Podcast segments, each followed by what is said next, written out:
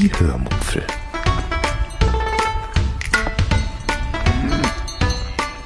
Aus dem Tagebuch einer Allgäuerin.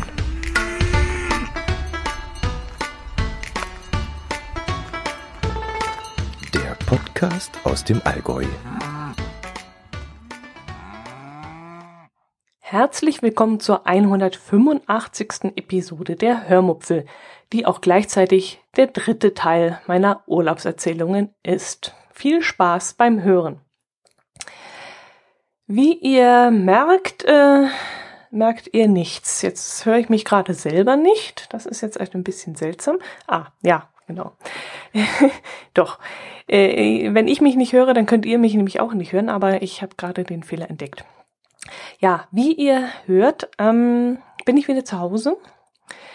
Aber ich habe ja meine Erzählung noch nicht ganz abgeschlossen und deswegen möchte ich das jetzt noch tun.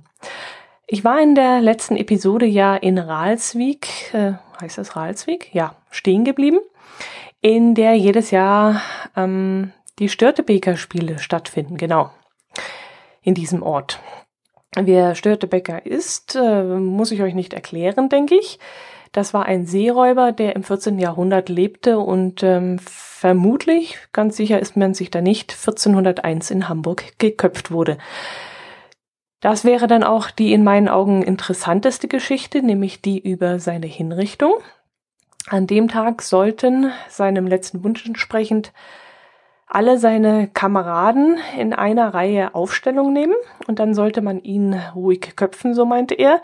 Aber er bat darum, dass man ihm den Kopf im freien Lauf abschlagen soll und jeder Kamerad, an dem er dann ohne Kopf vorbeilaufen würde, sollte dann vom Tode freigesprochen werden. Es heißt, dass dann einer der anwesenden Henker ihm im Lauf einen Fuß gestellt hätte, hätte so dass er dann eben nur eine Handvoll seiner Kumpels retten konnte. Sonst wären es sicherlich mehr gewonnen. Diese Geschichte hat man uns jedenfalls mal bei einer Hafenrundfahrt in Hamburg erzählt. Jo, in Ralswiek auf Rügen finden, wie gesagt, jedes Jahr im Sommer die Störtebeker Festspiele statt, unter freiem Himmel mit viel Tamtam. -Tam. Und das Ganze soll einem vierjährigen Turnus folgen, so hat man mir erzählt. Es werden also vier verschiedene Aufführungen geboten, die sich dann nach vier Jahren wiederholen, so dass eben dieser Störtebeker auch nur alle vier Jahre stirbt. Wie gesagt, man hat mir das nur erzählt, aber ich nehme mal an, das stimmt auch so. Ich wollte auch schon längst mal dorthin, aber man muss die Karten natürlich schon Wochen vorher kaufen und wenn dann an dem Tag Regen und Sturm ist, hat man dann logischerweise Pech gehabt. So ist das eben mit äh, Freiluftveranstaltungen, da kann man das Wetter nicht beeinflussen. Und deshalb äh, haben mich die Festspiele zwar schon oft gereizt, aber noch nie so weit, dass ich das Wetter dann in Kauf genommen hätte und es mir egal gewesen wäre, wenn ich da eingeregnet worden wäre. Außerdem spielt dort Wolfgang Lippert mit und den mag ich fast so gern wie Christine Neubauer. Ja, ich bin dann lieber mal außerhalb der Spielzeit dorthin gefahren und habe mir den sehr unscheinbaren und extrem gemütlichen Ort Ralsweg im Rahmen eines Geocache-Multis angeschaut, der mich ein wenig durch den Ort und am Hafen entlang geführt hat. Ich lernte dann bei dem Multi zwar nichts äh, Neues äh, kennen, also sagen wir mal, mh, kam keine besonderen Sehenswürdigkeiten gezeigt und äh, bekam auch keine Hintergrundinformationen. Man musste eigentlich nur immer irgendwelche QR-Codes einscannen auf dem Weg vom großen kostenlosen Parkplatz am Eingang des Ortes bis hinunter zum Hafen. Das äh, fand ich aber auch ganz nett, denn dadurch wurde mir der lange Weg doch verkürzt. Aber dass jetzt mit diesem Multi mir irgendwelche ja, Sehenswürdigkeiten gezeigt wurden oder Besonderheiten des Dorfes. Das war dann leider nicht der Fall. Der Ort selbst wirkt dann auch oder wirkte auf mich sehr, ja, wie soll ich das sagen, geradezu harmlos oder unschuldig. Ich weiß es nicht. Also es gab da so hübsche Einfamilienhäuser, es gab ein paar Ferienhäuser, Ferienwohnungen, es gab einen ja netten kleinen Yachthafen ähm, ein kleines Restaurant am Yachthafen, das der Frau von Wolfgang Lippert gehört. Es gab einen Wohnmobilstellplatz. Ja, das gab es eigentlich auch schon alles so, aber es wirkte alles so so heimelig und harmlos, wenn man so ja einfach bedenkt, dass dort so große Festspiele stattfinden. Ach ja, noch ein schönes Schloss gab's, richtig, äh, mit einem netten Schlosspark drumherum. Und in diesem Schloss befindet sich jetzt ein Vier- oder Fünf-Sterne-Hotel, das weiß ich nicht mehr so genau. Und ähm, ja, man kann leider nicht rein, aber ja, das ist vielleicht eigentlich das einzige Highlight des Dorfes. Das Veranstaltungsgelände der Festspiele ist äh, ja fast hochsicherheitstraktmäßig abgeschottet. Es gibt kaum eine Möglichkeit, einmal durch einen Spalt in der Mauer oder im Zaun durchzuspechten, damit man irgendwas von dieser äh, Kulisse sehen kann. Es ist wirklich alles komplett hermetisch abgeriegelt und ähm, das fand ich schon ein bisschen seltsam. Ich hätte da gerne mal vielleicht einen Blick auf die Bühne geworfen. Eine kleine Ecke habe ich gefunden, da konnte ich durchschauen, aber da lag, äh, da stand leider so ein komischer, äh, ja, so ein Traktor oder so eine Hebebühne im Weg und da habe ich dann auch nicht viel gesehen. Ja, nachdem es dort also nicht allzu viel für mich zu sehen gab, bin ich ähm, nach meiner Geocaching-Tour ähm, wieder nach Binz gefahren an dem Tag. In Binz fand nämlich an diesem Wochenende ein Musikfest statt. Und den wichtigsten Tag, nämlich den Samstag davor, hatte ich leider schon verpasst. Also wollte ich dann wenigstens an dem Sonntag noch ein wenig davon mitbekommen und fuhr dann auf einen Parkplatz etwas außerhalb des Zentrums, wo man ein Euro pro Stunde beziehungsweise fünf Euro pro Tag bezahlen musste. Und von dort fuhr ich dann kostenlos, dank der Kurkarte, die ich hatte, mit der Bäderbahn bis ins Zentrum. In der Nähe der Seebrücke befindet sich eine Bühne, auf der ein Teil der Veranstaltungen stattfinden sollte. Dort spazierte ich dann hin und bekam dann auch gerade noch eine Rockgruppe mit, die sehr gut, aber in meinen Augen ja etwas zu laut spielte. Da bin ich nicht so für zu haben. Deshalb zog ich mich dann kurzerhand äh, ein wenig zurück und zog dann auch gleichzeitig meine Schuhe aus, denn ich lief eine Weile am Strand entlang um wenigstens ein klein bisschen von diesem ja, typischen Strandflair mitzubekommen. Ich bin jetzt äh, keiner, der Strandurlaube mag, muss ich dazu sagen. Ich bin auch niemand, der stundenlang in der knallen Sonne liegt. Das mache ich schon aus gesundheitlichen Gründen nicht. Ähm, außerdem langweile ich mich immer sehr schnell, spätestens so nach drei, vier Stunden. Äh, ja, suche ich dann das weiter oder will wieder irgendwie beschäftigt werden. Klar, ich kann auch mal mehrere Stunden ein Buch lesen oder sowas, aber das mache ich dann lieber im Schatten oder vor meinem Wohnwagen sitzend irgendwie, aber nicht unbedingt am Strand, wo Kinder so um mich herum krakehlen und dicke, rot verbrannte Bierbäuche sich mir entgegenstrecken. Das mag ich nicht so besonders gerne. Ich ziehe mich dann lieber auf den Campingplatz zurück in eine ruhige Ecke und muss diesen Trubel am Strand nicht haben. Mm, als ich dann genug am Strand herumspaziert war, was mir dann auch tatsächlich einen kleinen Sonnenbrand an der Stelle beschert hat, wo ich vergessen hatte, mich einzucremen, bin ich wieder zur Showbühne zurück und habe dann die nächste Gruppe noch erwischt, die Lieder von Johnny Cash spielte. Und das war dann eher so mein Stil. Und das hat mir dann so gut gefallen, dass ich dann etwas länger dort sitzen geblieben bin. Ich hatte dann auch einen Platz im Schatten gefunden und das war dann richtig cool. Das hat mir Spaß gemacht. Was ich dann noch feststellen musste an dem Tag und was mich dann richtig geärgert hat, war, dass Abi Wallenstein am Vortag bei diesem Blue Wave Festival, wie das Ganze geheißen hat, aufgetreten war. Und den hätte ich mir ja gerne mal wieder live angesehen und angehört. Schade. Äh, das hätte ich wirklich gerne früher erfahren, aber ja, ich habe es eben nicht gesehen. Und äh, für ihn hätte ich doch tatsächlich die ganze Tagesplanung des Samstags umgestellt, nur damit ich ihn mal wieder live hören kann. Am nächsten Tag bin ich dann noch einmal nach Binz gefahren, habe mein Auto wieder auf diesem Parkplatz abgestellt und habe mir am Bahnhof bei einem Fahrradverleih ein Rad ausgeliehen. Das habe ich deshalb gemacht, weil ich am Abend vorher zu spät in meiner Pension gekommen, angekommen war und dort eben dann kein Fahrrad mehr vorbestellen konnte. Es gab aber noch einen weiteren Grund, denn damit konnte ich auch meinen Radius ein wenig ausbreiten, weil ich eben nicht von meiner Unterkunft aus starten musste und Richtung Binz radeln musste, sondern eben gleich von Binz aus starten konnte. Und das auch mal so ein Tipp am Rande für euch. Ähm, Fahrradverleihstationen gibt es wirklich überall auf der Insel. Wenn ihr also kein eigenes Rad dabei haben solltet, das ihr auf einem Fahrradträger transportieren könnt, dann sucht doch einfach mal irgendeinen Ort aus, von dem ihr aus starten könnt oder wollt. Also so Sassnitz, Bergen, Stralsund, Prora, ganz egal wo. Und einen Verleih in der Nähe gibt es dann sicherlich. Und die Preisunterschiede, die ja, die existieren so gut wie gar nicht. Also ich habe in meiner Pension 7 Euro bezahlt, am Bahnhof 6, an der nächsten Verleihstation habe ich gesehen 8 Euro. Also so um den Dreh bekommt man eigentlich immer ein Fahrrad. An dem Tag bin ich dann äh, von Binz aus ähm, am Koloss von Prora entlang gefahren und weiter bis nach Sassnitz.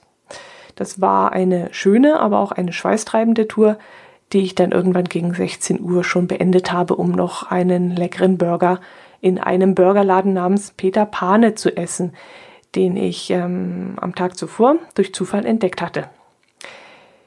Dieses Mal hatte ich mich äh, also mal nicht von Yelp dorthin führen lassen, wie ich das sonst immer mache, sondern war sogar zufällig am Tag zuvor daran vorbeimarschiert und fand das Restaurant dann von außen so einladend und die Speisekarte auch sehr vielversprechend, dass ich mir dann gesagt habe, okay, im Laufe deines Urlaubs gehst du hier nochmal her und isst mal was.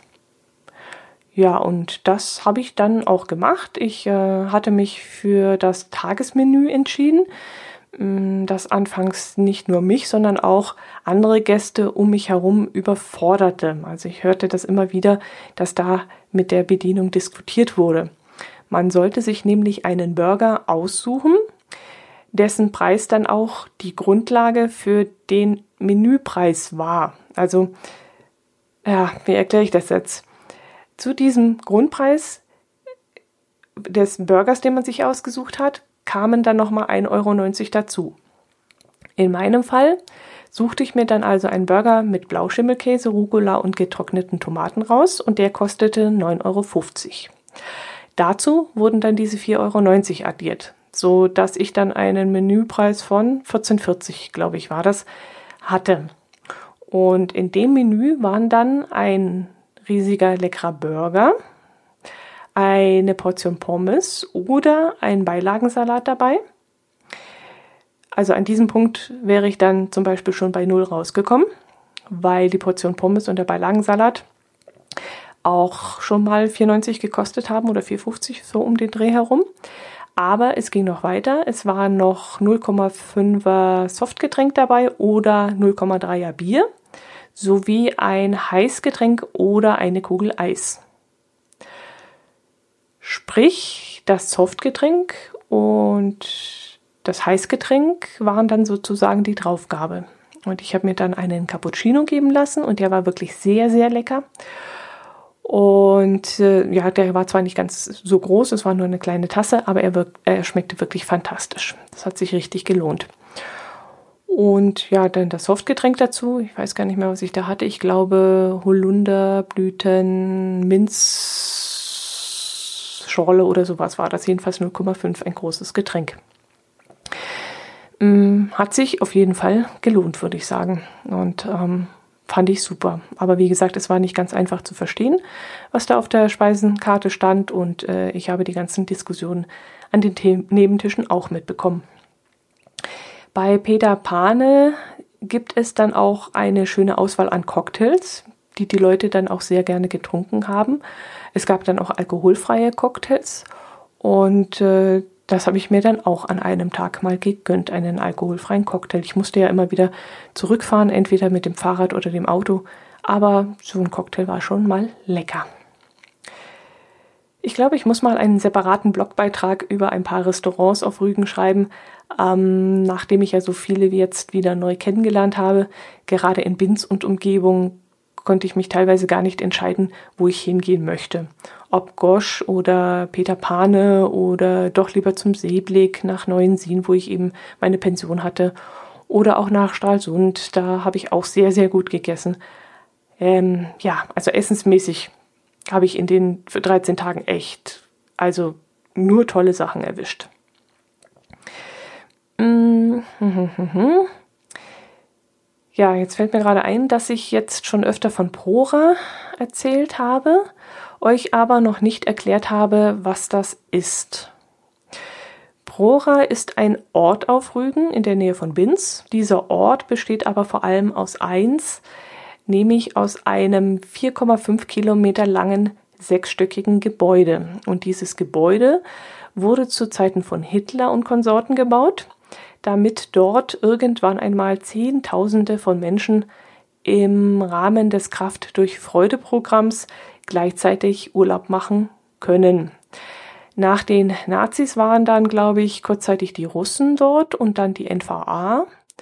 Und nach der Wende ist die Anlage nach und nach verfallen, bis nach langem Hin und Her, wie es halt so immer ist in Deutschland, endlich die Weichen für eine Renovierung gestellt werden konnten. Jetzt wird da fleißig gebaut, seit 2015 hat man mir erzählt. Und es ist wirklich unglaublich viel seitdem dort passiert. Es ist unter anderem ein Luxushotel dort eingezogen. In mehreren Blöcken wurden dann schon Eigentumswohnungen fer fertiggestellt. Und das Einzige, was in meinen Augen eigentlich noch fehlt, sind ein paar Läden und Restaurants, in denen das öffentliche Leben stattfinden kann. In einem Bereich, wo so etwas zum Beispiel Platz hätte, scheint im Moment eine riesige Disco drin zu sein, die einen ziemlichen schmuddeligen Eindruck macht. Ähm, die müsste dort natürlich weg, finde ich, ganz persönlich meine Meinung. Und dafür müssten dann irgendwelche ähm, eleganten Cafés oder Restaurants oder vielleicht ein kleiner Bio-Supermarkt oder sowas in der Richtung rein, vielleicht ein Inselmarkt oder irgendwas. Jedenfalls nicht irgendeine Handelskette, eine billige Handelskette, sondern schon etwas äh, Besseres. Denn die Leute, die es sich leisten können, dort ein Apartment zu kaufen, gehen bestimmt nicht in irgendein Netto oder in ein Aldi oder sowas, äh, sondern würden dann schon lieber gerne vermutlich in, in einen anständigen Laden äh, einkaufen gehen. Ich habe da vor Ort ein riesiges Plakat gesehen. Ich weiß jetzt nicht, ob ich das jetzt noch zusammenkriege, was genau drauf stand, aber so in der Art, ähm, was stand da, 29 Euro pro Tag für einen Strandkorb in Prora zahlen, 290 Euro für eine Übernachtung in einem Hotel-Apartment in Prora bezahlen und dann stand da drunter 290.000 für ein Zuhause in Prora. Und ganz klein stand dann drunter ab und nochmal drunter stand 44 Quadratmeter. Also könnt ihr euch mal so ungefähr ausrechnen, wenn das 44 Quadratmeter große Apartment 290.000 Euro kostet, was da jetzt der, der Quadratmeterpreis ist. Ja. Jo, den Rest vom Urlaub habe ich dann hauptsächlich faulenzend verbracht. Mich haben dann irgendwie die Ideen verlassen und ich bekam dann auch an einem Tag ziemliches Heimweh und ähm, das Wetter schlug dann auch um. Und während im Allgäu 30 Grad im Schatten herrschten, dann war es bei uns an der Küste angenehm 18 Grad kühl. Äh, aber wie gesagt, es kam dann dieses, dieses, ähm, dieser Regen und der kam dann auch so richtig nieselig. Und da, ja, da hatte ich dann so einen Tag, wo ich wirklich einen richtigen Durchhänger hatte. Ja, was war noch? An einem Tag war ich dann nochmal in Stralsund zum Bummeln und anschließend noch auf einem Geocaching-Event, wo ich dann alte Bekannte wieder traf. Mm, an einem Tag flüchtete ich noch einmal vor dem Regen zu Karls Erlebnisdorf, was aber ungefähr gefühlt hundert, hunderte andere Urlauber auch an diesem Tag taten. Also ja, bei diesem Wetter äh, bietet sich da nicht allzu viel an auf Rügen. Und wenn schlechtes Wetter ist, kann man sich natürlich auch nicht im Garten der Pension in den Strandkorb setzen. Das äh, ging dann auch nicht. Und so plätscherte der Tag dann, der verregnete, so ein bisschen dahin. Ach ja, vom Feuersteinfeld, davon kann ich euch noch erzählen. In der Nähe von Prora gibt es ein Feuersteinfeld von dem ich schon sehr oft gehört bzw. gelesen habe. Ich habe euch erzählt, dass wir schon öfters auf Rügen waren und dieses Feuersteinfeld, das ist mir immer wieder ins Auge gesprungen. Wir haben es aber bis jetzt noch nie geschafft, dorthin zu laufen, weil die Wege dorthin und die Parkplätze in der Nähe sehr versteckt sind und nicht besonders gut zugänglich. Und deswegen haben wir immer wieder, wenn wir in der Nähe waren und ähm, ja uns erstmal orientieren mussten, haben wir dann abgewunken und gesagt, ach lassen wir das. Dieses Mal war ich aber an einem Tag mit dem Fahrrad unterwegs und da habe ich mir dann gedacht, jetzt, das ist jetzt der richtige Moment, um da einfach mal hinzufahren. Irgendwie würde ich da schon hinfinden. Und mit dem GPS habe ich dann auch einen Weg dorthin gefunden und erwartete jetzt eigentlich ein riesiges, grellweiß leuchtendes Steinmeer zu finden. Ja, was sah ich dann wirklich? Also erstmal nix. Ein Feld mit kniehohem Gras sah ich und ein paar Bäume dazwischen. Und da bin ich dann erstmal enttäuscht wieder abgezogen. Aber ich bin dann am nächsten Tag auf diesem Event gewesen und ein Geocacher meinte dann, ich sei wohl an der falschen Stelle gewesen. Dieses Feuersteinfeld sei wirklich riesig groß und wahnsinnig beeindruckend. Und als ich ihm dann erklärt habe, wie ich es aufgefunden habe, da hat er den Kopf geschüttelt und hat gemeint, da warst du sicherlich an der falschen Stelle. Ah, also bin ich am nächsten Tag wieder dorthin äh, diesmal war ich mit dem Auto dort. Ich habe es dann am Straßenrand geparkt, bin dann 400 Meter in die eine Richtung gelaufen, 500 Meter in den Wald rein, ein Kilometer an einer Bahnstrecke entlang, die ich dann überqueren musste an einer Stelle und dann wieder ein Kilometer an der Bahnstrecke auf der anderen Seite zurück und dann noch einmal lasst mich lügen, 500, 800 Meter wieder durch den Wald, bis ich dann fast, sagen wir mal, 100 Meter Luftlinie wieder von meinem Auto entfernt war, bloß eben zwischen mir und meinem Auto ein dichter Buschwald war. Ja, also direkter Weg wäre wirklich nicht gegangen. Und nach all diesem Gehatsche stand ich jetzt an diesem Feld. Ja, ähm, es war eine Enttäuschung. es war auch im zweiten Anlauf eine herbe Enttäuschung. Da hat wirklich jeder Vorgarten mehr Kieselsteine als dieses bescheuerte Feuersteinfeld. Also beim besten Willen nicht. Ich, ich hab's nicht begriffen. Ich habe die Faszination darin nicht verstanden an diesen Feuersteinen. Vielleicht sind Feuersteine ja wirklich etwas Besonderes, kann sein. Das verstehe ich jetzt wahrscheinlich auch nicht, weil ich mich damit überhaupt nicht auseinandersetze mit sowas. Ähm, ich, keine Ahnung, kommen die sonst auf der Welt nur so, so selten vor? Oder äh, was, was war jetzt das Interessante daran an diesem Feld, ähm, weil da so viele davon lagen? Ich, ich weiß es nicht, jedenfalls für mich war das total unbeeindruckend und, und ich konnte es einfach nicht wertschätzen. Ich habe da gestanden und habe gedacht, super, jetzt bist du hier durch diesen Wald gehatscht, hast dich von Abermillionen Mücken zerstechen lassen und alles nur wegen dem Kram hier. Und also ich war bitter enttäuscht. Ja, jetzt habe ich aber den Punkt abgehakt. Wir müssen da nicht nochmal hin und wenn wir irgendwann wieder mal auf Rügen sind, kann ich dann getrost abwinken und sagen, äh, da ist nichts. Das ist nichts Besonderes. Ja, gut, das müsste es gewesen sein.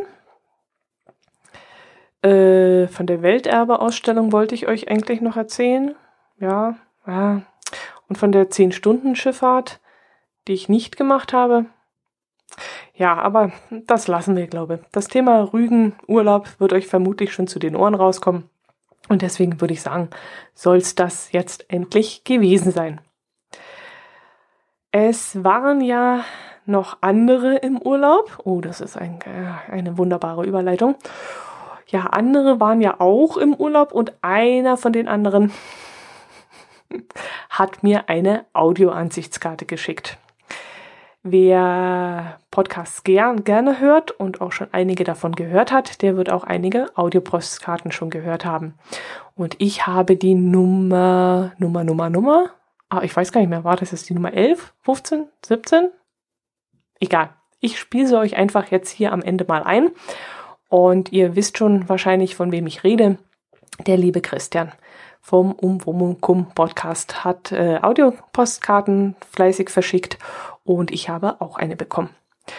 Gut, die spiele ich euch jetzt ein und ich verabschiede mich schon mal an dieser Stelle. Ich hoffe, der Ausflug nach Rügen hat euch gefallen.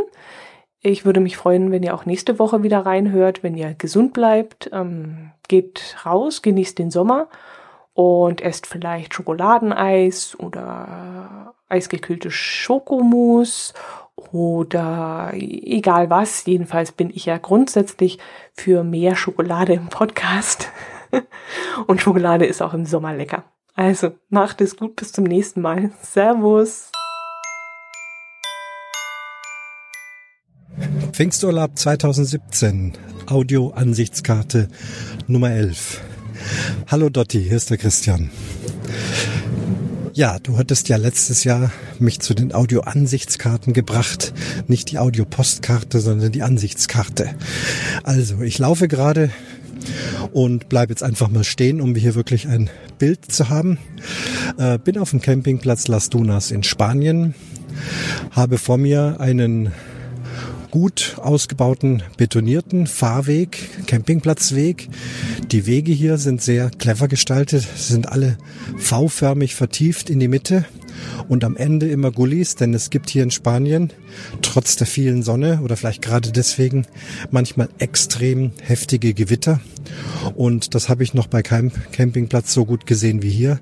Alle Wege sind V-förmig vertieft, damit das Wasser von den Stellplätzen, die liegen nämlich links und rechts vor mir. Wunderschöne Stellplätze, saubere Wiesen, alles gerade frisch gemäht und mit halbhohen Hecken getrennt. Sind immer zwei Stellplätze gegenüber, sozusagen eine große Wiese 200 Quadratmeter groß, also jeder Stellplatz hat 100 Quadratmeter und dazwischen eben diese Wege. Es sind nicht alle betoniert, es sind auch sandige Wege. Auch diese sind ordentlich nach unten gegraben, richtiger Graben in der Mitte, damit eben, wenn das große Gewitter kommt, das Wasser abläuft. Ich gucke mal nach rechts. Es ist recht wenig los hier. Ich erstaune total, dass Pfingsten so wenig los ist. Offensichtlich doch alle in Italien. Kaum Plätze besetzt, alles verwaist. Ich bin allerdings jetzt hier auch deutlich schon auf dem hinteren Teil des Campingplatzes. Vorne bei der Rezeption und direkt am Strand ist schon ein bisschen mehr los. Und dieses Jahr neu gibt's das Audio-Souvenir. Passend zum Podcast, zu deinem Podcast.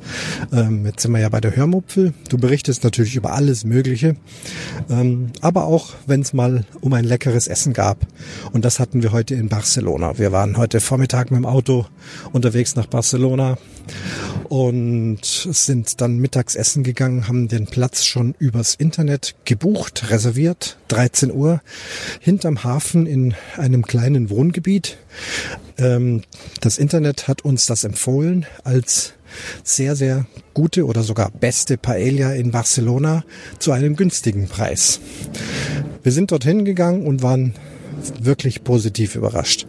Ganz schnuckliges äh, Lokal, überhaupt nicht touristisch. Wir waren vorher am Hafen, die Promenade lang gegangen. Da gibt's halt die berühmten, wir nennen das immer Bilderessen, das kennst du bestimmt auch, wenn sie also überall die Fotos von ihrer Paella und ihrer Pizza und ihrem Spaghetti und ihrem Fleisch haben und ähm, versuchen die Gäste ins Lokal zu locken.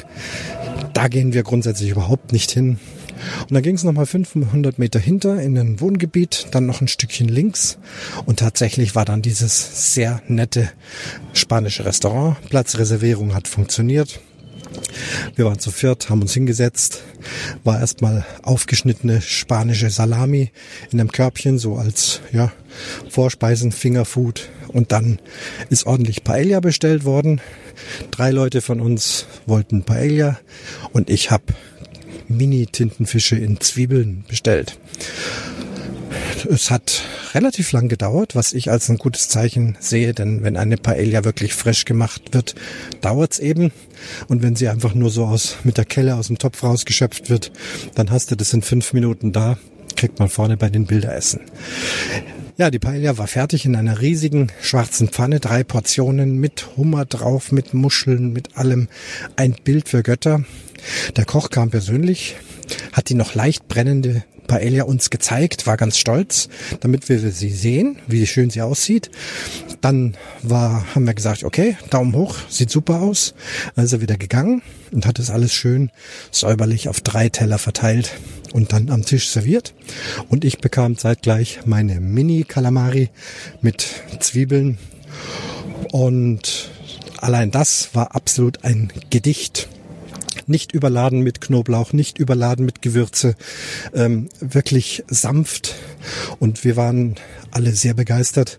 Auch bei der Paella war es genauso. Eben nicht total überwürzt und knallvoll mit Safran und allem, sondern absolut perfekt abgeschmeckt.